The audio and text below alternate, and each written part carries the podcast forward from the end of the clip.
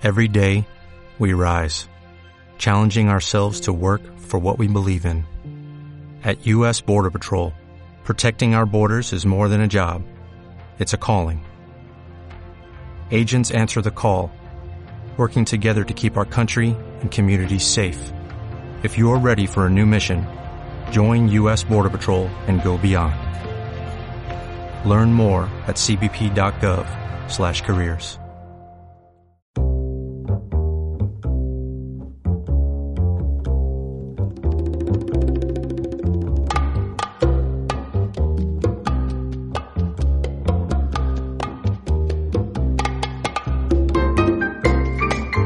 Bueno, pues nueva charla del podcast, ya estamos en eh, otro nuevo capítulo con otro nuevo invitado y de nuevo se repite el proceso. Ya sabéis, los que estáis escuchando este audio ahora mismo, quién es nuestro invitado de hoy, porque lo hemos anunciado en el propio en el propio Twitter nuestro, a lo mejor él lo ha compartido también porque esto se está grabando y yo no sé si luego eh, Juan Señal lo compartirá también en sus redes sociales esta charla y si no lo habéis visto también en la descripción de este audio eh, en el que ponemos una pequeña bio de, del invitado para que sepáis con quién vamos a hablar, que como os acabo de decir es Juan Ceñal. Probablemente le conoceréis por muchas, muchas cosas que ha hecho en la red y fuera de la red. Hola Juan, ¿cómo estás? Hola, ¿qué tal? Muy bien. ¿Qué tal? ¿Qué ganas tenía de charlar contigo? Oye, pues sí. Pero de la verdad, verdad es ¿eh? que yo, de- después de haber escuchado al- algunas, en concreto la de la que hiciste con Chris, con Nick. Samotracia, eh, tenía así, tiene muy buena pinta esto que tienes montado, la Qué verdad. guay. Bueno, fíjate lo que son las tecnologías. Yo con Chris lo dije porque nosotros hacemos también luego una colaboración en la radio, la radio tradicional. Que la radio tradicional parece como que es, claro, la radio de toda Bueno, la vida. Pero, la ra- pero en realidad lo- la radio tradicional, el, eh, creo que el me es- he escuchado, el- se me ha ido el nombre del programa que hacéis, Mm. con el que colaboráis. El cuaderno de bitácora. mucha- Exacto, pero en realidad mucha gente eso ya lo está escuchando en formato podcast a, a la hora que le apetece a través de Evox o de Spotify. Eh, ya no lo escucha, aunque siga siendo radio tradicional, em, ese concepto eh, se ha desdibujado un poco, ¿no? En estos tiempos.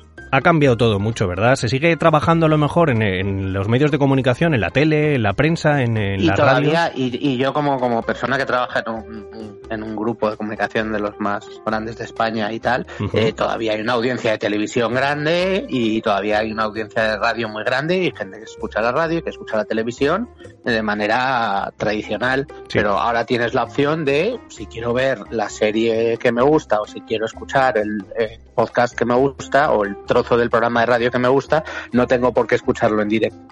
Claro, ha cambiado el... Puedo escucharlo cuando quiera. Exacto, el modo de consumir los, el- todo lo, lo que hay audiovisual en, en- en el mercado, que es tantísimo, pero sí que el, el trabajo no, no ha variado mucho. Tú que eres un tío además que ahora hablaremos un poco de todo lo que has hecho en, en medios de comunicación, pero eh, tú sigues trabajando como hace años, imagino, no ha cambiado el método de trabajo, sí el consumo. Sí, o sea, yo desde más o menos, eh, desde que, en, eh, no, yo llevo como 10 años en A3 Media. Eh, entonces yo más o menos en las webs de A3 Media, entonces yo más o menos desde que entré allí, el trabajo, la forma de trabajar ha sido la misma, ha sido a, eh, a través de un gestor que, eh, que te permite escribir noticias y subirlas a la página web del grupo, unas redes sociales que en las que compartes tu contenido y, y una pelea por tener posicionamiento en eh, SEO en Google y que la gente te lea. Entonces, lo único que ha cambiado es eh, un poco los personajes que rodean las redes sociales o las redes sociales un poco en sí. Antes, al principio, Twitter fue cogiendo importancia, eh, Facebook se, eh, tuvo un momento muy álgido, ahora se ha desinflado, ahora aparecen cosas como Twitch o como, o como TikTok, que antes no existían tantos. Yo que sé, en 2011-2012 Instagram no te generaba noticias. Y Claro. ahora, en cambio, vienen muchas noticias virales o muchas noticias eh, del mundo también de los famosos a través de, de lo que pasa en TikTok o de lo que pasa en Instagram, ¿sabes? Fíjate que acabas de abrir un melón. Vamos a ir, ya te hemos hablado un poquito previamente antes de, esta charla, eh, fuera, de, fuera de antena. Fíjate, fuera de antena, no hay ninguna antena. Bueno, la antena de internet, no lo sé.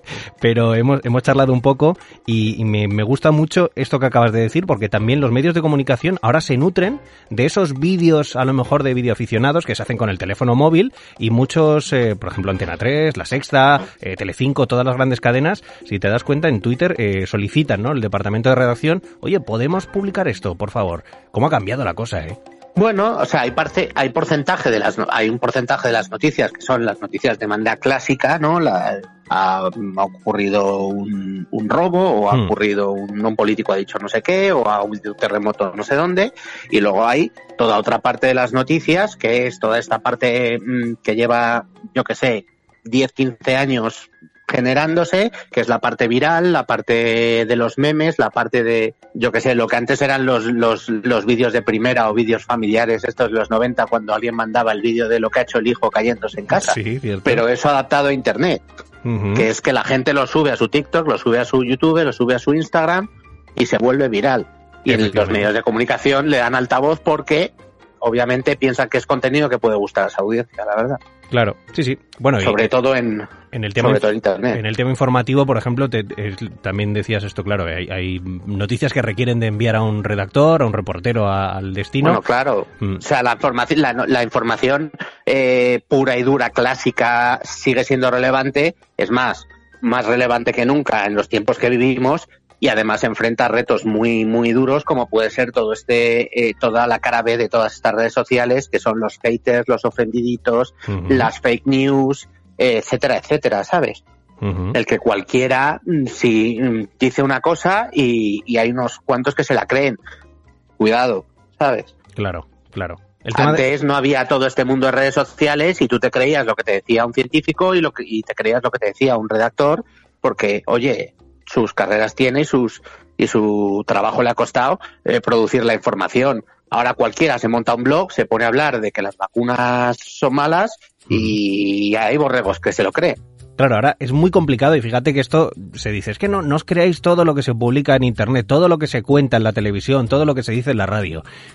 Es, muy, es una frase que entiendo que es más fácil decirla que aplicarla, porque hay tanta información que cómo sabe uno lo que es verdad y lo que no.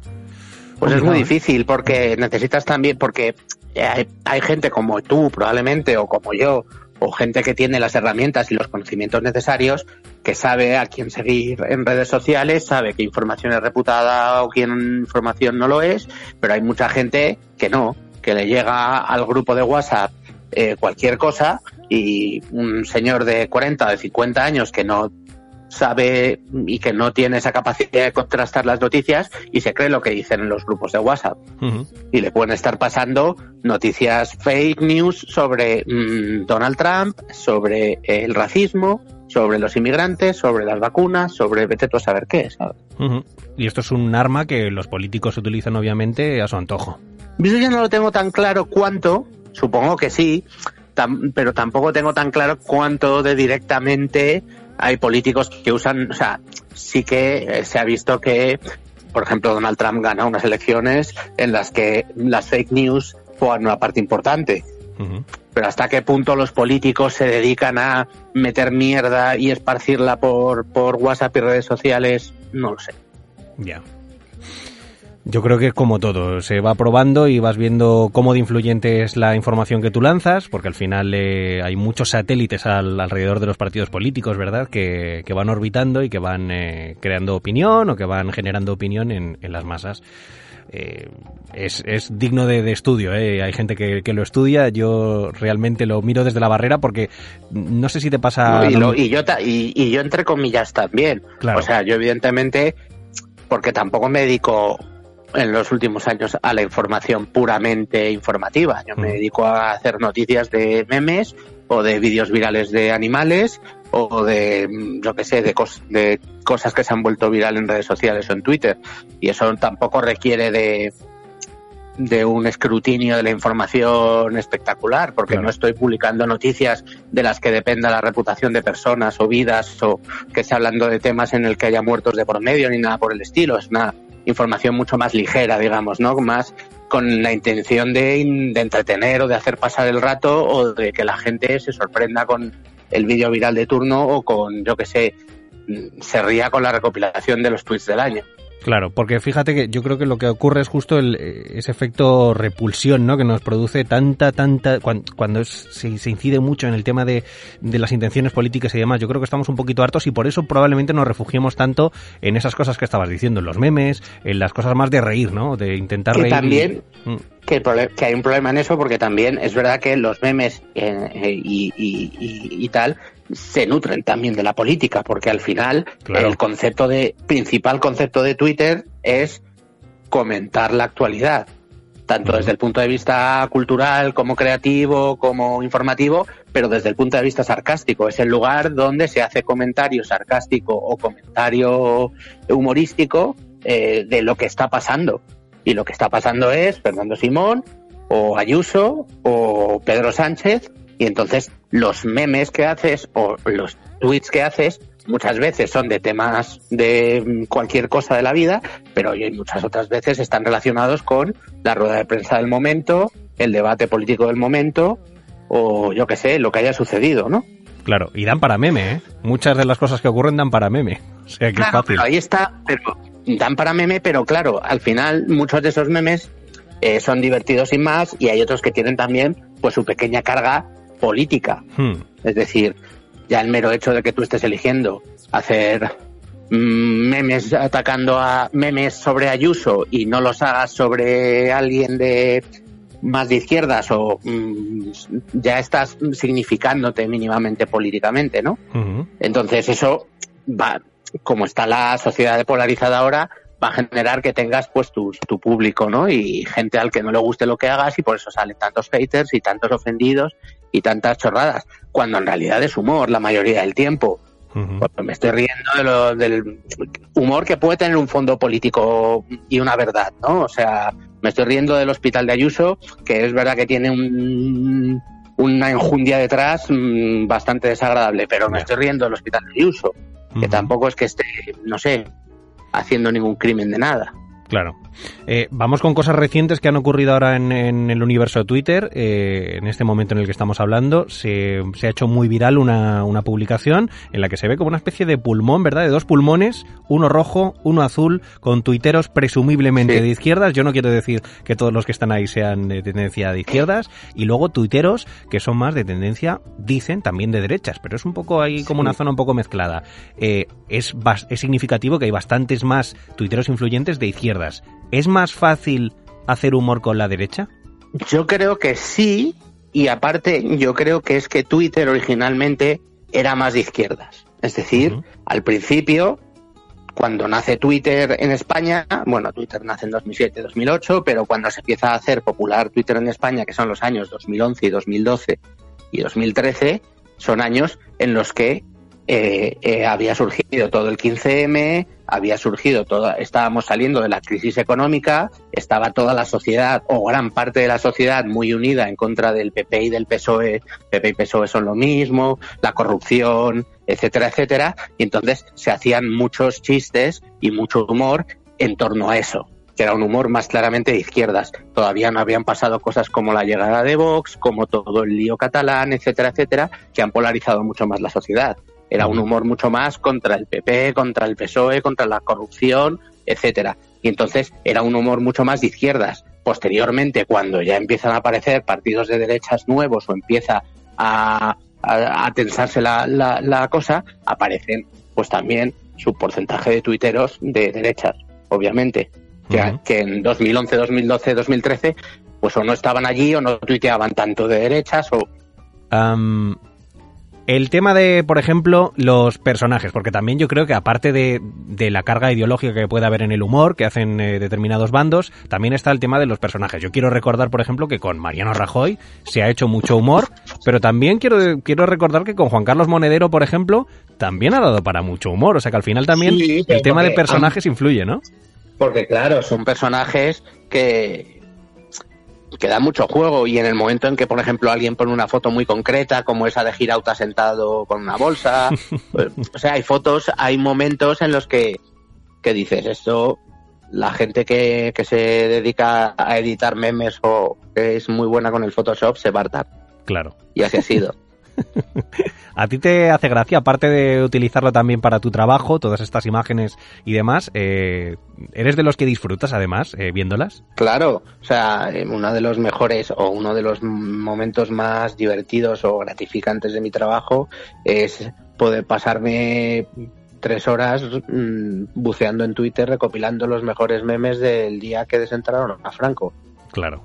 O de, yo qué sé, del debate electoral o, historias así, ¿sabes? O incluso cuando ya yo mismo soy el que busca los temas y hago una recopilación de los mejores tweets de, algún Twitter en concreto, que tengo muchas, por ejemplo. O, los, o ya los mejores tweets del año, que es como la más gorda. Claro que esto suele ser a final de año, eh, siempre se hace este, este recopilatorio. Ahora vamos a hablar un poco también de esa polémica y demás que se, se originó, porque quiero también conocer tu, tu, opinión y además es la parte fuerte de esta charla. Yo creo que la gente que está escuchando esta conversación a lo mejor querrá saber qué opina Juan Señal de todo lo que ocurrió con ese recopilatorio que se hizo de Leopardo, si no me equivoco, ¿verdad? Sí. ¿Lo, lo comentamos ahora? ¿Te parece? Lo... Sí, tampoco hubo demasiada polémica, la verdad ha habido como, o, por lo menos lo que se respiraba era como cierto, no, diré enfado, porque yo creo que enfadarse por estas cosas es un poco absurdo, pero sí a lo mejor, es que no sé cómo, cómo decirlo, frustración por no aparecer en ese recopilatorio. Cuéntame lo primero, cómo, cómo surge la idea y, y, luego la repercusión, cómo te llega a ti.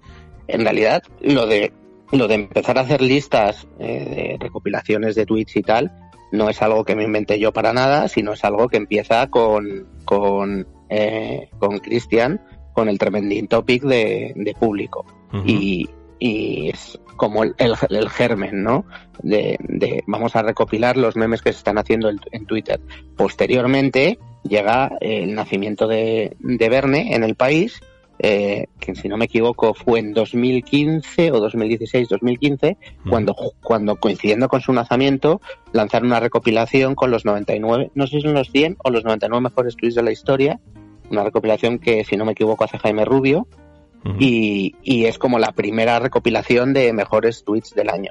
Y luego ya posteriormente, justo unos pocos meses después, cuando ya lanzamos Leopardo hace cinco años, si no me equivoco, eh, yo empiezo a hacer todos los años una recopilación similar. Pero la idea ya venía de otros y el crédito de la original de, esto de recopilar tweets eh, hay que reconocer que es de la gente que hace el Tremending Topic, en concreto de mi amigo Cristian y, también de, de Verne y de, y de Jaime Rubio, la verdad. Y entonces yo todos los años hago lo mismo. Voy apuntando a lo largo del año en un, en un, en un documento. Ahora en, en esa opción que tienes de Twitter de guardarte tweets antiguos, sí. ir guardando de tweets voy apuntando todo lo que veo que es gracioso y todo lo que veo que me parece relevante y que ha sido retuiteado a lo largo del año y, y todos llega diciembre y me pego una semana o unos días repasándolo todo para hacer una recopilación con los 101 mejores y poco más. Este año en realidad salió bastante bien. Yo he tenido bastante más hate o bastante más polémica cuando he publicado un hilo de tuiteros eh, en mi propio Twitter, ¿no? En, en mi cuenta personal eh, de Ordago 13 por ejemplo, el que publiqué esta, eh, al principio de esta cuarentena de 400 tuiteros, ahí se generó muchísima más polémica, que no quiero entrar mucho en el tema, que la que se ha generado ahora, que en realidad no ha sido nada. Es normal que cuando tú publicas una lista eh, en la que recopilas lo mejor del año, eh, va a haber algún comentario mínimo de algún hater, de algún ofendidito, pero nada espectacular esta vez, la verdad. Lo veo hasta normal que mm. alguien con cierto sarcasmo, con cierta ironía diga diga alguna pullita, es, es normal, ¿no? Cuando algo tiene visibilidad o tiene cierto éxito, eh, tiene salen estas gentes, tampoco es tan grave. Ya, la verdad. Yo, fíjate que tampoco quise investigar mucho y no, no soy muy. Cuando veo una polémica, directamente, fíjate que hay gente que, le atrae como las moscas eh, a, la miel, eh, se van para allá, pero yo la verdad es que prefiero, prefiero pasar un poco de largo, pero sí que notaba como un comentario no repetido, porque tampoco leí muchas veces el comentario de esta, de esta manera, pero sí que siempre se eligen a los mismos, se decía. Y yo pensé para mí, bueno, es que si siempre se eligen a... No, y además, es verdad... Será porque son los eh, mejores. Lo dijo, fue, fue, una de las pocas, de los pocos comentarios o de las pocas críticas que vi, y de una Twitter, y de una Twitter además importante que salía en la lista y, y, a la que sigo, y, una buena tuitera en, en, mi, en mi opinión, y la verdad es que me gustó, entre comillas me gustó el comentario porque me hizo una pregunta que yo además eh, lo miré y lo, y lo, y lo, y lo contesté, que era, ostras, ¿cuánto me repito? Y entonces cogí la lista del, del año pasado, co- cogí la lista de este, hice un Excel y vi cuántos se repetían. Y creo que se repetían 38 de 101. O sea que, 38 de 101 no está mal, tampoco es que se así, repitan no los era- 100. no, Claro. es verdad, es verdad. Yo pensaba que se iban a repetir muchos más. Es verdad que si tú te pones a contar las listas de los últimos, todas las listas que he hecho de los últimos cinco años, las listas que hago mm, en, en Leopardo regularmente cuando salen temas virales de los que recopilo memes o los hilos que yo hago, puedes de- puede haber cierta repetición, pero es normal. Es decir, es normal que yo voy a, va- vaya metiendo en las listas a tuiteros con los que me llevo bien, tuiteros que me caen bien, tuiteros que son amigos míos y tuiteros que además tienen eh, seguidores y que me dar cierta re- relevancia. Claro. No voy a dejar de meter a Dios Tuitero o no voy a dejar de meter a Marina Lobo. Claro. Si Marina Lobo o si Dios Tuitero o si Kikolo o si Norcoreano o si Han Solo o si Profeta Baruch, por decir algunos de los muchos tuiteros con los que me llevo y que me caen fenomenal y que me parece que ponen tuitazos, ha puesto un buen tuit sobre un tema en concreto, ¿por qué voy a dejar de meterlo? Claro. Fíjate que yo tengo, lista va de eso, tengo un, un miedo similar No sé. a que, por ejemplo, estas charlas en las que yo voy también quedando con determinados tuiteros, en algún momento, si esto, porque ahora la visibilidad que tengo es bastante poca con el podcast, pero eh, que, en- que en un momento determinado, ¿y por qué a mí no me han entrevistado todavía? Imagínate, yo me imagino que siempre Bueno, pero es que eso, eso es, es muy personal, ¿no? o También, sea, yo creo. es una cosa completamente, es una cosa completamente personal. Claro. O sea, cuando tú estás haciendo una lista, un ya si estás haciendo un hilo en tu Twitter, en tu Twitter personal, todavía más. Tú retuiteas y compartes y sigues en Twitter a quien te apetece, a las personas que te apetece. Claro. Es decir, y yo cuando hago una lista, tanto en, en Leopardo como en los hilos que hago en Twitter, eh, la hago pensando en qué es lo que, mm, cuáles son para mí los mejores tweets, qué es lo que creo que puede gustar más a la gente y hago una recopilación más o menos equilibrada. Claro. Y si resulta que coincide que hay colaboradores de Leopardo, amigos, porque con esto de que llevas muchos años en Twitter empiezas a tener eh, gente a la que puedes considerar, mm, si no amigo, amigo, conocido o bastante amigo, y si gente con la que te sigues de hace muchos años ha puesto un tuit muy bueno y muy gracioso sobre algo concreto, pues ¿por qué no lo voy a meter? Claro.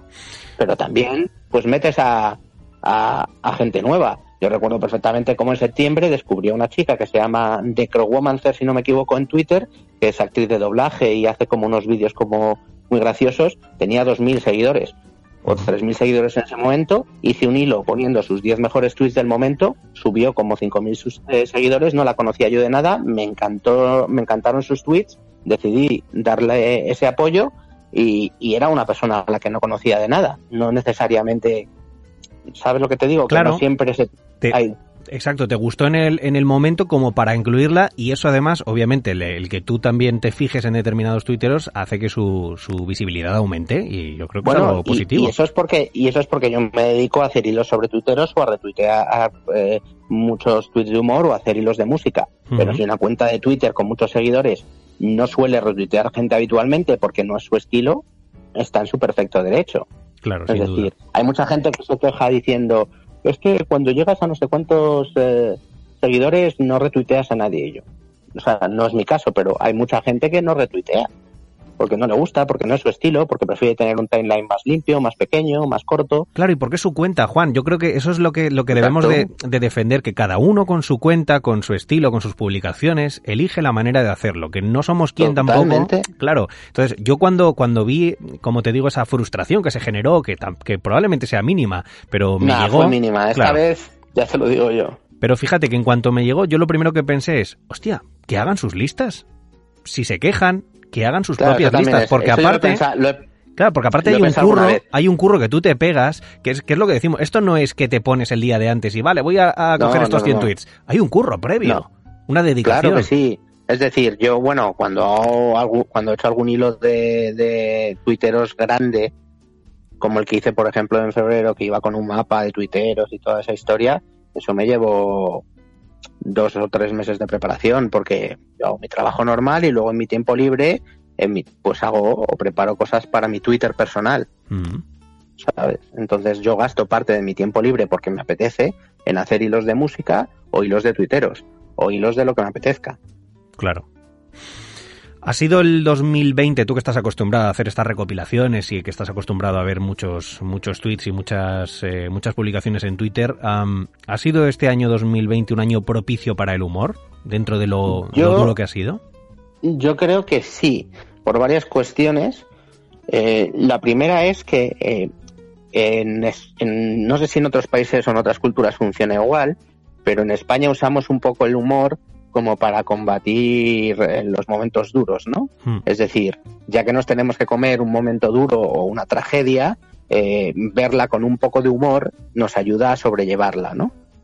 Sí. Eh, y eso, unido a que a dos cosas más, que una es, hemos estado encerrados en casa, eh, saliendo menos, y por lo tanto hemos tenido más tiempo para dedicarnos a estar usando redes sociales y otra cosa, se han generado un montón más de noticias, ha sido un año informativamente muy cargado, con todo lo que sucedía tanto políticamente como eh, del COVID, como eh, ha habido especiales, el especial boom de memes este año, desde los negros del ataúd a, un montón más, que me vienen ahora a la mente.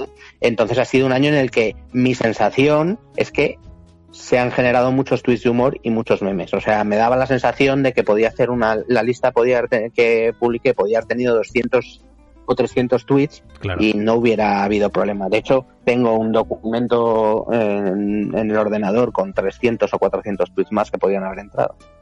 Fíjate, es que claro, eh, eh, es lo que dices, cuando ves algo lo guardas y cuando uno mira todo lo que ha guardado dice, madre de Dios lo que hay aquí. Es que te pones a contar y claro, es decir, cada rueda de prensa viral de Fernando Simón, eh, toda la parte de estamos encerrados de cuarentena y que si podemos salir a pasear con el perro, o si, si hacemos pan, o si el, pan el papel higiénico y toda esa locura, generaba muchos y muchos y muchos tweets, vídeos, memes, o sea, era una locura. Claro. Eh, tú haces recopilatorios que incluyen tanto imágenes como texto, pero a ti personalmente, si tuvieses que elegir uno de los formatos, ¿cuál te gusta más? ¿El, humor eh, en imágenes, en vídeo, el humor escrito? ¿Cuál ¿Con cuál te quedarías? Hombre, me gustan todos, pero es verdad, es verdad que lo que más me gusta es cuando es un tuit clásico, ¿no? Que se llama, que son esos tweets eh, de ingenio puro, de solo texto y, perfectamente escritos como los que te puede hacer, yo que sé, un Han Solo eh, o, un Profeta Baruch a veces o estos tweets clásicos, ¿no? Que dices, madre mía, lo has dado en el clavo, es súper divertido, súper gracioso, me estoy riendo o es súper ingenioso esto que has contado. Y, y, y, no necesariamente está pegado a la actualidad, ¿sabes? Y no necesariamente tiene que tener un meme ni un vídeo, no, más bien el, el, humor más clásico de Twitter, que es este humor de, solo texto y de juegos de palabras o de ingenio. Que es como el humor primigenio de Twitter, ¿no? Como, como empezó todo, ¿no? Claro, pero porque al principio Twitter es una red social en la que era, en la que primaba el texto y, y no, no, no como ahora que prima pues bastante más, bastante más en la imagen y no el, aunque el texto sigue siendo muy muy relevante y más relevante que en otras redes, pero prima también la imagen y el, y el vídeo, ¿no? Claro. No te veo haciendo un recopilatorio de las 100 mejores notas de audio de Twitter, ¿no? Eh, bueno, para empezar no han llegado a todos los móviles, yo no la tengo, tienes que tener un. Yo que sé, en un futuro nunca sabes. Ya. A, a, mí nadie me dijo hace dos años que estaría haciendo noticias con TikToks. Claro, es verdad. ¿Te gusta, ¿te gusta la, el rumbo que está cogiendo Twitter, la red social Twitter o las redes sociales en general, que cada vez parece como que se asemejan eh, más unas a otras, ahora con los fleets y todas estas cosas? Bueno, eh, sí, o sea, mi opinión es que las redes sociales eh, tienen un reverso tenebroso y un, y un reverso positivo. Depende de a quién sigas, depende de cómo lo uses, eh, puedes sacar muy buen provecho de ellas, puedes eh, disfrutar mucho de, la parte buena que tienen. Puede, en, el caso de Twitter puedes enterarte de, la, de la información, descubrir nueva música, descubrir series que ver, películas que ver, reírte, pasar un buen rato, no sé. Sí, pero, pero fíjate que hablo más ya un poco del tema de la interfaz, de cómo ha cambiado también la propia interfaz de Twitter y... ah, bueno, con lo de lo... ¿Te refieres a las stories en Twitter, las stories en todos lados? Sí, que cada vez parece como que, se ha perdido la esencia de la propia red social y cada vez se parecen más entre sí bueno, todas. Pero ese es el, intento, pero ese es el intento de, de todas las redes sociales, o en este caso de Twitter, de, de querer crecer y de querer y, y, acabar copiando pues a, Instagram con los stories, que, está, que a su vez son una copia de, de Snapchat, sí. etcétera. Entonces, bueno, yo no los he usado muy poco, la verdad. Y no te molestan, ¿no? ¿No te molesta que estén ahí o, verdad? No. No, tampoco los leo en general. O sea, es decir, yo gasto mi. Yo cuando entro en Twitter, pues voy a buscar tweets que me hacen gracia, o sigo a la gente que me hace gracia, o busco sobre un tema concreto, etcétera. Pero no me meto muy pocas veces me meto a leer los, los stories, no tengo... Los stories los leo un poco más en, en Instagram, la verdad. ¿Cuál es tu procedimiento habitual? Cuando tú abres Twitter, ¿cómo empiezas a esa búsqueda en busca del tesoro perdido? ¿Cómo vas encontrando Bueno, hay varias, hay varias formas. O sea, eh, una, es una es entrar en un trending topic de, del momento, por ejemplo, y ahí puedes hacer eh, varias, hay trucos para buscar, ¿no? Puedes hacer cosas con la búsqueda avanzada de Twitter, puedes restringir la búsqueda a solo las personas que sigues, puedes restringir la búsqueda para que poner eh, min-retweets 20 y, por ejemplo, te pone todos los tweets que tengan más de 20 retweets. Y entonces escribas un poco, no sé, hay, hay, hay formas usando el eh, la búsqueda avanzada de Twitter que te permiten pues llegar un poco a, donde quieres. Otro método es tener listas. Yo tengo una lista que se llama Gente Risas en la que hay como 600, 700, 800 tuiteros de humor eh, que cuando quiero ir solamente a buscar cosas de humor pues a veces le doy un repaso a ver qué se, qué se cuece ahí, ¿no? Claro. Es como el oro, ¿no? El valor refugio. Eso lo tienes ahí siempre y sabes que nunca falla, ¿no? Dices, esto Bueno, ahí puedes ir a encontrar cosas, claro. Luego, pues tienes tus, ya tus, otros trucos, ¿no? Dices, eh, voy a ver qué, ha puesto tal tuitero que sé que suele retuitear cosas interesantes. Voy a, voy, voy a ir a la cuenta de señorita Puri, que sé que mm, mm, entre lo que pone Puri y los retweets que da, que suelen ser muy buenos, algo encuentro. ¿Sabes? Hay trucos así. Qué bueno. No sé. Oye, eh, ha, cambiado mucho, como decimos, la propia red social y hay ciertas personas también que se quejan de que cada vez es más difícil estar en Twitter. Hay mucho hastío en cuanto a mantener la cuenta, cuentas que llevan muchos años abiertas y que cada vez tienen más claro que el futuro no pasa por seguir en Twitter, que están un poco cansados. Ah, ¿Echas de menos en este, en estos años eh, algún tuitero o tuitera que seguías y que ya no está? Hombre, sí, sí, sí. Eh, tendría que mirar porque puse un, puse un tuit al respecto para que la gente me compartiera que, que, tuiteros que, que existían y, y, ya no están. Eh, pero recuerdo que me, en mi época de hace 2017-2018 me gustaba mucho un tuitero que se llamaba Flange Ducer, o Flange Dozer, que ya no está, y ponía unos tweets de humor bastante graciosos y recuerdo que me hablaba con él de vez en cuando por, por DM, eh, nada así espectacular, eh, pero de repente dejó, dejó la cuenta, dejó de tuitear, no sé, hay, hay tuiteros que se han ido y que dices, ojalá, ojalá volviera. Claro. Pero es como todo, ¿no? Es muy difícil, o, muy, es muy difícil mantener algo en el tiempo tanto, tanto rato, ¿sabes? Y con, con, la misma intensidad, lo normal, o una de las cosas normales es que tengas etapas en las que, que estás más intenso y otras en las que menos.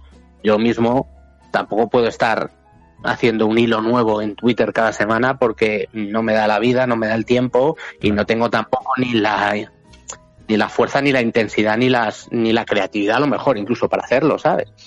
Claro, es que se me, se me, se me asemeja un poquito esto de, de la presión que puede sufrir una, una cuenta con muchos seguidores a, a, la que puede sufrir un actor o un cómico que está 24 horas actuando y que no puede bajar el pistón en ningún momento.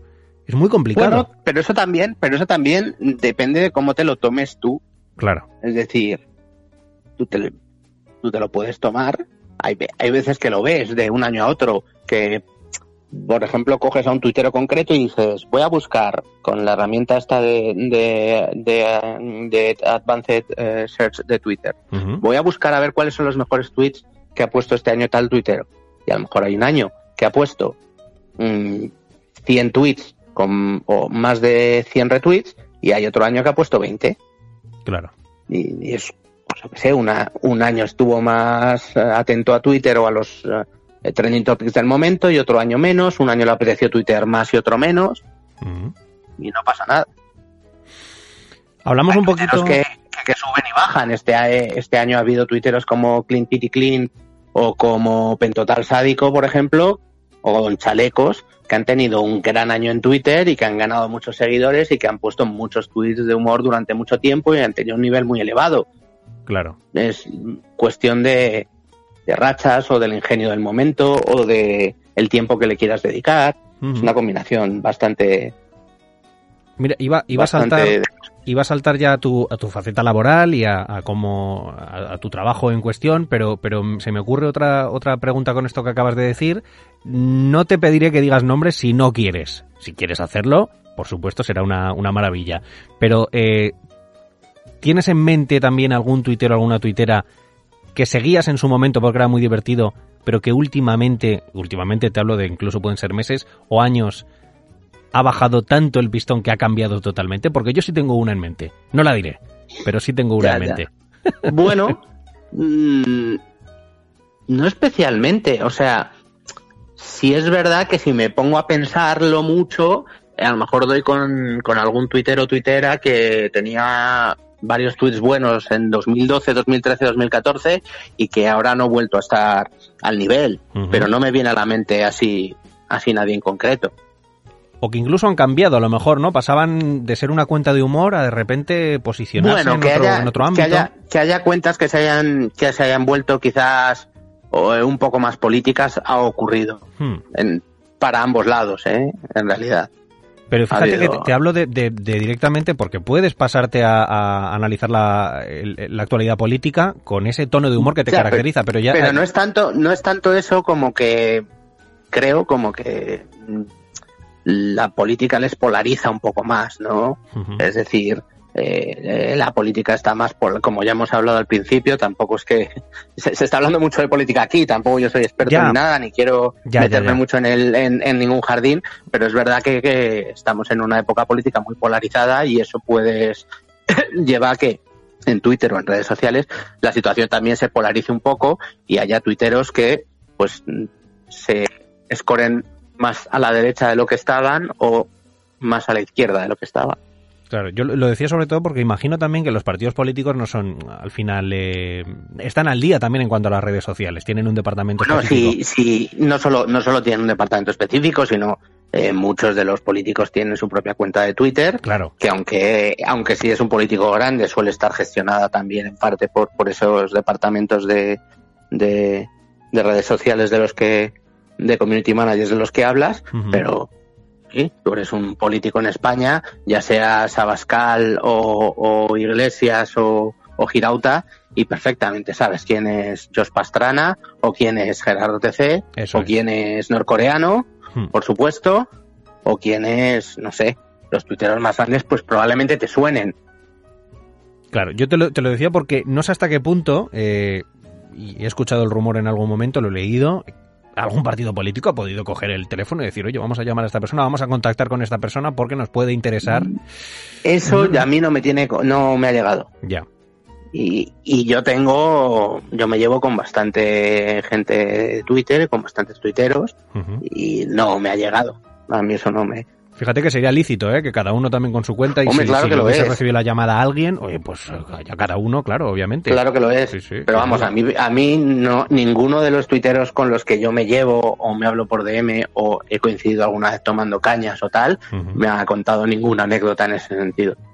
Perfecto, perfecto. Pues listo. Esto era la duda que tenía y digo, se lo voy a comentar también a, a Juan, que, que también me parecía bastante interesante para tocar en esta, en esta charla. Como, como dices, bueno, trabajas para el grupo A3 Media y me sorprende bastante que una corporación tan grande, que un medio de comunicación tan grande como A3 Media, eh, te dé tanta libertad para hacer lo que haces. Eh, esto se agradece, ¿no? Porque lo que tú haces es muy divertido y que los medios de comunicación grandes apuesten por estos formatos, la verdad que, que mola. Hombre, también, es, también es verdad que me dan, me dan cierta libertad, pero porque tampoco estoy haciendo, no sé, no estoy eh, diseñando edificios ni, Ya, ni creando, ni creando dinamita. claro. haciendo noticias de se ha vuelto viral esta conversación de WhatsApp que ha compartido una chica en Twitter, eh, el vídeo de un tiburón en Australia que ha hecho no sé qué, el perrito que ha hecho no sé cuál, o si es el día de la lotería, pues los mejores memes de la lotería. Exacto. En realidad, no estoy haciendo tienes una sensibilidad de, pues mira, pues hay ciertas cosas que ya con el sentido común te lo dice, de ciertas ciertas noticias que no cuentas o que no es, porque no son de, del ámbito de, de lo que es eh, la web eh, en la que trabajo yo, que es de noticias virales y de humor, y ya está. Además se agradece, yo creo, ¿no? Porque tener este apartado también para estos eh, medios de comunicación es, es, interesante porque como tiene una carga informativa muy potente, de repente tener este rinconcito para, para la risa y para el humor es, eh, yo creo que... Bueno, en realidad hay muchos rincones como el mío. O sea, el mío es uno más, eh, es uno que estoy muy orgulloso de trabajar en él y de llevarlo, pero que prácticamente casi todos los, los las webs o, o, grandes medios de comunicación, no solo en España, tienen una sección en la que cuentan los memes o lo que se ha vuelto viral en redes sociales o los vídeos graciosos. ¿Cómo acabas tú aquí? ¿Cómo, cómo empiezas a currar en, en esto? ¿Quién te llama? Bueno, yo entro a no, yo, yo, entro a trabajar en Antena 3 eh, hace 10 años. Eh, empiezo trabajando en la, en la web de, de, noticias y en un momento dado, cuando surge la idea de crear un, un, un portal vertical eh, sobre humor, redes sociales, eh, contenido viral de internet y tal, pues piensan en mí para, para ser la persona que, que lo lleve y, y, y, desde entonces llevo cuatro o cinco años llevándolo. Uh -huh. Cuando alguien piensa en ti es porque ya has hecho algo previamente. Bueno, es algo interno. Uh -huh. eh, pues internamente pensaron que yo era la persona adecuada, eh, verían que, me, eh, soy una persona activa en, en redes sociales o que se me daba bien ese contenido. Cuando ya trabajaba en la web de noticias, pues eh, me gustaba encontrar noticias virales o noticias relacionadas con, con, con redes sociales o con, o con Twitter uh -huh. y, y, por eso pensarían en mí. Y antes de llegar aquí, hay pasos previos. Antes de estar aquí, ¿qué, qué hiciste? Bueno, yo estudié una carrera de comunicación audiovisual, luego hice unos meses de, de, de becario en una agencia de publicidad uh -huh. y luego acabé entrando en, en, en, Antena 3 como, como ayudante de redactor hace 10, 11 años. No hay mucho más, la verdad. Qué bueno. ¿No, no has tenido que desplazarte de tu, de tu ciudad? ¿Ha sido todo No, muy... soy de Madrid de toda la vida y, y no. Uh -huh. Muy rodado. No. Sí, sí, la verdad es que sí. Genial. Vamos, pues... de, de, siempre me ha gustado el, el, mundo de Internet, desde cuando estuve nueve, diez años haciendo un podcast y, y un podcast musical y, uh -huh. o sea que... Perfecto, pues oye, la faceta laboral creo que me queda bastante clara, a nuestros oyentes también, a los que no te conocían, que obviamente eres una persona que, que, que probablemente esta información ya la conozcan muchos de los de los oyentes que están escuchando esta Bueno, esta tampoco charla. creo que la gente se sepa. ¿No? ¿Tú crees que no? Ni nada.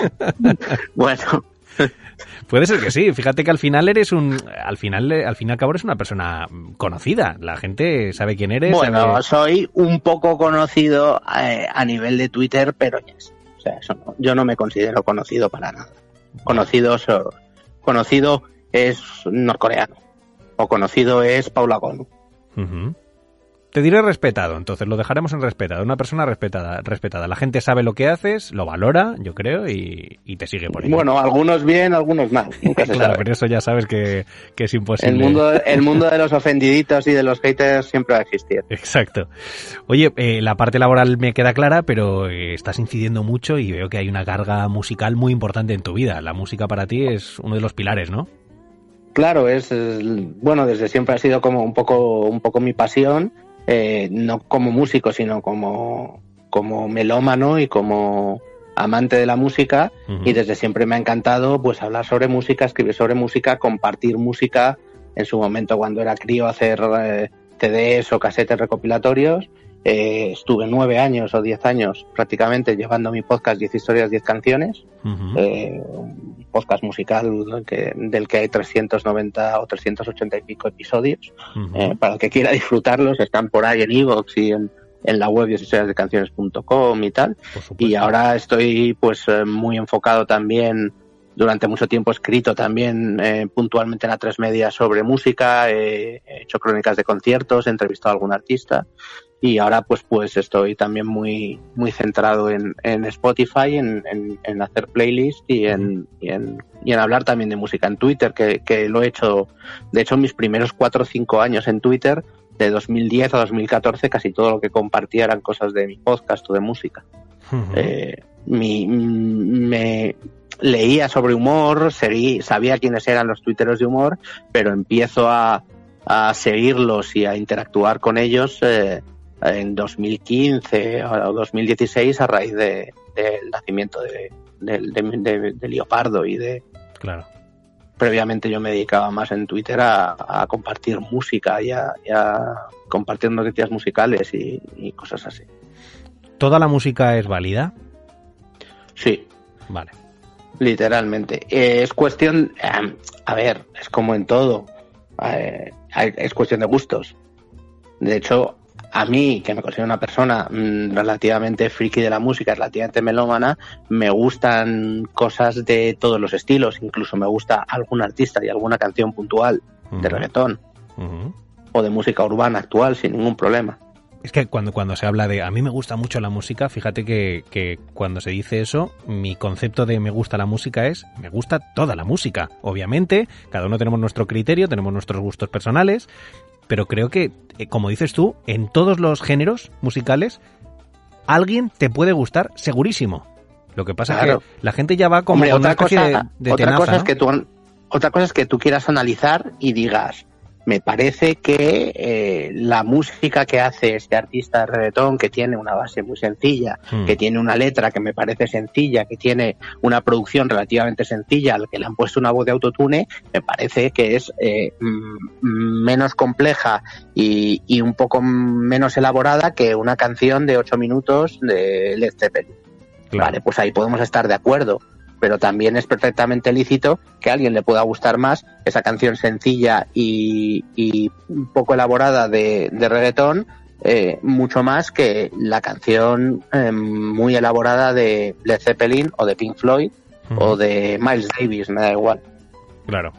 ¿Entiendes, ¿Entiendes el fenómeno viral que ha supuesto el trap o el reggaetón? Eh, yo a veces, cuando, cuando veo toda la repercusión que hay hoy en día en las redes sociales, sobre todo lo, la gente joven, me, me, llama mucho la atención. Yo tampoco es un género que, que realmente me, me, apasione, pero me fascina la viralidad del género musical. ¿Por qué crees bueno, tú que se viraliza? Yo creo que no, no, sabría decirlo bien, pero es verdad que casi todas las generaciones de jóvenes uh -huh. han, han tenido un estilo o estilos musicales que escuchaban que eran eh, rebeldes o en respuesta o diferentes a lo que escuchaban los mayores. Hmm. En los 70 el punk, en los 90 el grunge, en el rock and roll incluso en los años 60 y tal, eh, etcétera, ¿no? Uh -huh. La electrónica cuando surge la electrónica, es en plan, siempre hay una sensación por parte de los de los eh, jóvenes o de los adolescentes o de la, de la juventud de tener eh, mo, eh, identidad, señas de identidad culturales propias eh, que son contrarias o que chocan o que son rebeldes con las que tenían sus padres. No sé, no sé, habrá, seguro que hay estudios eh, socioculturales al respecto que explican por qué los jóvenes eh, les gusta escuchar cierta música o mmm, vestirse de cierta manera o um, hacer ciertas cosas que choquen con lo que hacían sus padres, ¿no? Claro, sin duda. Es muy, muy interesante, ya te digo. Yo tengo una hija de 5 años y, y, te puedo asegurar que en casa no suena reggaetón. Pero ella, cuando coge el teléfono móvil o la tablet, porque hoy en día los niños, ya sabes que desde muy pequeñitos sí. ya manejan perfectamente la tecnología. Busca hoy, reggaetón. Sí. Y me parece muy curioso. Bueno, pero luego también, o sea, depende de cómo, de cómo eduques a alguien o de la cultura que quiera tener, eh, puede haber cabida para todo. Claro, claro. Le puede gustar, le puede gustar el reggaetón y si le interesa la música y le gusta la música y, y tú le enseñas, puede acabar descubriendo artistas o estilos que no son actuales, que, ne, que le puedan también gustar. Hmm. Yo recuerdo que los prejuicios musicales que tenía cuando tenía 14, 15, 16 o 17, 18 años y me río. Claro. En plan, vale, como era tan pardillo de que no me gustaba esto. O iba en el coche enfurruñado porque eh, mis padres ponían a Silvio Rodríguez o a María Dolores Pradera. Y ahora me pare y, y- y Silvio Rodríguez ahora me hace llorar. pues bueno. Claro, esto es, fíjate, esto es como lo de la comida. Yo cuando, cuando, cuando éramos más pequeñitos hay determinados alimentos que dices, no, esto no, no me gusta, no me gusta. Y luego vas con la edad y dices, ostras, pues sí está bueno, sí está bueno, ¿no? Pero con la música, pues eso. Sí, o sí. tienes ese, esas cosas que hacías de cuando eras chaval de no me gusta tal grupo porque se han vuelto comerciales desde que sacaron su segundo disco. Esas chorradas que hacíamos de cuando éramos chavales. Sí, sí. A Juan Señal, ¿cuál es la música que le ponen los pelos de punta? Bueno, históricamente eh, mi, mi grupo favorito de siempre ha sido Queen, Queen. Sí. Pero vamos, luego me gustan, es que me gustan demasiadas cosas. O sea, en español me gusta mucho el mundo de los, de los cantautores, de Andrés Calamaro, Jorge Drexler, eh, Extremoduro, Joaquín Sabina, esa- todo ese mundo de Fito, todo ese mundo de rock mezclado con música de cantautor me, me fascina. Y luego cosas indies en inglés. Me encanta Sigur Rós, me encanta Arctic Monkeys, Arcade Fire, grupos de ese estilo un montón. Por supuesto los clásicos. Eh, te podría nom- nombrar desde Tom Waits a Bob Dylan, a Leonard Cohen, a vete tú a saber. Pero también me gustan cosas como Juan Luis Guerra y me gocé el concierto que le vi hace un par de años. Claro, claro. Es que es, efectivamente, es que yo creo, y, y creo que eso es una de las cosas que deberíamos de intentar eh, fomentar, el no ir con un prejuicio a- antes de escuchar algo, o, de ver o- algo. o si hablamos, o si hablamos de reggaetón, me encanta Calle 13. O me encanta el rap de Mala Rodríguez. Claro. Fíjate que, O me encantó el disco de Rosalía del Buen Querer. claro, es que es un género, ¿verdad? Que no, no tú lo llamarías reggaetón, yo es que ya es música urbana, con trap. bueno, ¿verdad? es que hay cosas que son claramente reggaetón y que sí que puedes eh, describirlas como reggaetón porque tienen el ritmo claro del reggaetón. Sí. Y hay otras que ya son eh, música urbana. Hmm, Música urbana por, por la mezcla de cosas que hacen, ¿no? claro. Has, eh, bueno, en el tema de los cantautores me ha, me llamó mucho la atención todos los nombres que has dado. eh, no hay ni uno que escriba mal. Todas las No. letras de los eh, cantautores que has dado son gente es que, son que expertos la gracia, la gracia, la gracia de, o por lo menos para mí, la gracia de un cantautor, eh, de un buen cantautor reside, reside en la letra, ¿no? Efectivamente. Mm. Yo Y siem- por eso, siempre he pensado que, que me hubiese gustado ver libros publicados también de esta gente. No sé si en algún momento se ha dado ese salto de la música. Libros, a- sí, eh, Leonard Cohen tiene libros, ahora Marwan tiene libros de poesía, eh, Luis Ramiro tiene libros de poesía, Sabina tiene algún libro de poesía, que me venga a la mente, sí, sí. Hay, hay gente que está en ese, en ese plan, la verdad. Y es muy interesante, ¿eh? porque viendo cómo escribe las letras de las canciones, la verdad que parece No que sé, tienen, sí. tienen el germen. En realidad es que hay muchas canciones que pueden parecer, si a ti te coges las letras de Drexler y te las pones en plan, eh, te las ponen editadas en un libro con un formato poesía, pues mm, cuelan, cuelan bastante. Oye, Juan, tío, estoy cómodo hablando contigo y estaba un poquito tenso al, al inicio de la charla porque es la primera vez que hablo con alguien a quien no conocía de nada, de nada, de nada, porque todas las charlas anteriores, en algún momento determinado había, había hablado con ellos o ellas y, y la verdad que estoy contento de la charla que hemos tenido, le tenía muchas ganas también. Eh, tú no me conoces a mí, pero yo sí te conozco a ti, ya te conocía de haberte leído y de haberte visto mucho por redes sociales. Bueno, Y- ya, ya nos conocemos, no Claro, pasa nada. claro, Estas cosas son así. Efectivamente. En el mundo de las redes sociales, muchas veces, bueno, y, y con la cantidad de gente con la que te habrás tuiteado o me habré tuiteado a la que no conozco. Ujú. Sí, sí, Claro. sin duda. Y, y, bueno, venía además previamente también un poquito nervioso y, y vamos a ir cerrando ya esta charla, pero con, con alguna cosita así ya más, eh, más personal tuya. Con Yo vengo de, un- de una ITV, tú lo sabes, acabo de pasar la ITV con el coche. Y, y para mí, tío, es como un trámite. Fíjate, parece que soy un narcotraficante. Cada vez que voy a una estación de, de la inspección técnica de vehículos, parece que llevo un cadáver en el maletero. ¿Tú eres, eh, a ti te ponen tensas determinadas situaciones en la vida? ¿O eres un tío que realmente... Bueno, No. soy, soy bastante relajado, pero es verdad que no me gusta mucho el mundo de la burocracia. No, no. Y del, del papeleo y de y del tener que ir a organismos oficiales a hacer pedir una cita para que te esas cosas me, me, me dan un poco dolor de cabeza, me parecen bastante aburridas y hasta un punto estresantes. Sí, yo estoy de acuerdo. Es una, una parte de, de la vida de adulto que nos podríamos Que hay gente que se le da, sí, o sea, que hay gente que se le da muy bien. Si yo fuera multimillonario, que no lo soy en la vida, porque ya te digo, mm, por poner tweets no te pagan.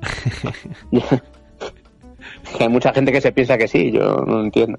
Eh, mm, una de las cosas que haría es tener- a gente que me llevara todo el mundo de los papeles y de todas estas gestiones, ¿no? Que son a veces un poco pesadas. Efectivamente, quitarte de líos y decir, oye, llévamelo vosotros, por favor, y Sí. a, a mí dejadme disfrutar con lo vamos. mío. Yo creo que sería una de las cosas que disfrutaría del...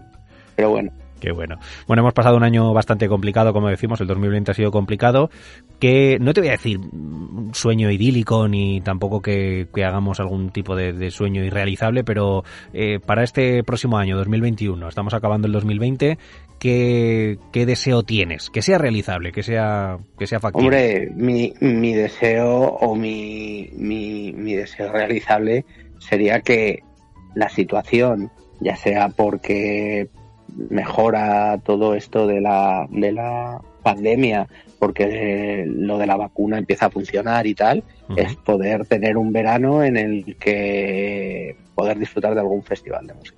¿Cómo se echa de menos, eh? Lo veo complicado Ya. porque lo veo complicado. Recuerdo cuando empezamos el, el- el encierro y pensaba, bueno, esto en dos meses está hecho y en verano festivales. Y no fue así. Aparte, la gente festivalera sois muy festivaleros. Os gusta mucho. Más que, más que, más que el, bueno, que sí, los festivales eh, y en sí, que me encantan, los conciertos en general. Claro. Claro, a mí me, me encanta la música y una parte principal o muy clave de mi ocio es ir a conciertos y bueno. Pero vamos, que no haber ido a conciertos me parece un, un, un mal menor dentro Mm. de, de lo que ha sido este año y de lo que ha pasado, le ha pasado a mucha gente, ¿sabes? O sea que tampoco estoy en una posición como para andar quejándome de nada. ¿sabes? Bueno, es un deseo, como decimos. Uno de los deseos que tendrá Claro. mucha gente, pues el tuyo obviamente es este, porque lo echas de menos, lo echas en falta y se nota, claro. Eh, me dio cuando arrancamos este podcast, cuando empecé con las charlas, me dio por preguntar una cosa y más o menos la voy repitiendo. No en todas las charlas, a lo mejor alguna vez se me pasará, pero es una bonita forma de terminar. ¿Qué nota le pondrías a tu vida, lo que has vivido por ahora, con las cosas buenas y malas, y qué objetivos personales ya tienes para, para el futuro? Bueno, es que son muy complejos, ¿no? Son preguntas dema- demasiado existenciales. Sí, sí. A ver, yo soy una persona positiva, le tendré que poner un 7, ¿no? Bueno, bien, bien, es buena nota. Buena nota, un 7 con las no, cosas que han no pasado. te ha ido mal, pero te puedes, sí. A mi vida sí, este año a lo mejor pues es distinto, pero ¿Estás pero sí. contento con lo que has conseguido por ahora, en el momento que estás, a, a tu edad, en el momento vital que estás? Mm, y también porque mm, sí, estoy, estoy, sí, también es que todo depende de las expectativas que tengas y de lo que te, y de lo conformista o hambriento que seas. Claro. Entonces, pues, yo estoy bastante, estoy en una posición bastante cómoda y, y contento con mi vida, pero eh, nunca pongo una nota muy alta a las cosas porque siempre hay espacio para, para crecer y para mejorar, claro. Sin duda. ¿Y objetivos vitales, cosas que te gustaría Uf. hacer en el futuro? Ni idea. Ahí me pillas. Tema Me pillas. paternidad y todo esto. No te he preguntado. Fíjate que no me he metido tanto en la vida privada, pero... Bueno, bueno, es que esos son temas, son otro tipo de temas. Sí, ¿verdad? Eh, la verdad, sí, sí.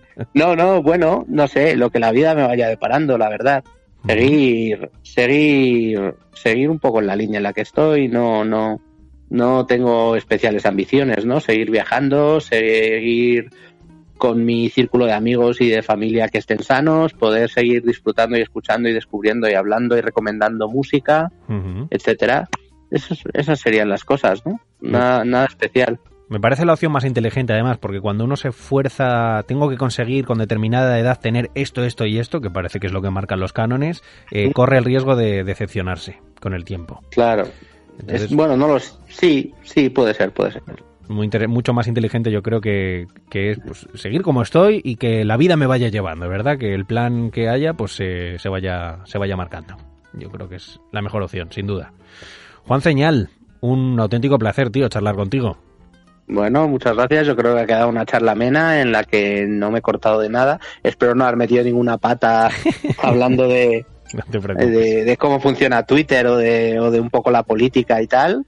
que creo que no me he metido en ningún charco, espero. No, y, me lo he pasado bastante bien. Te diré que ha quedado claro que somos dos personas que de política tampoco entendemos demasiado, ¿eh? que es algo que, oye, pues que hagan Bueno, no es que no entienda, no es tanto que no entienda demasiado como que mm, me- no me apetece a lo mejor en Claro. según qué momentos entrar en, en según qué, qué charcos. Sí. Eh, tendrás otros tuiteros eh, que, que con los que hables que a lo mejor esa parte política esté más marcada y, y den más juego, ¿no? En ese sentido. Sí, sin duda. Yo cada vez la entiendo menos. No es que entienda más o menos, es que cada vez la entiendo menos la política y me, me produce cierto, cierto, cierta repulsión. Al final yo creo que el, el objetivo suyo es pues, que, es- que los ciudadanos vivamos en las condiciones dignas eh, que se requieren para, para poder vivir todos con, con todo y, y ya está, y poco más. No les podemos exigir mucho más, que nos hagan la vida más fácil y ya está. Sinceramente. Juan, un abrazo muy grande y nos seguimos eh, viendo por Twitter, ¿vale? Vale, muchas gracias. Un abrazo. Hasta luego.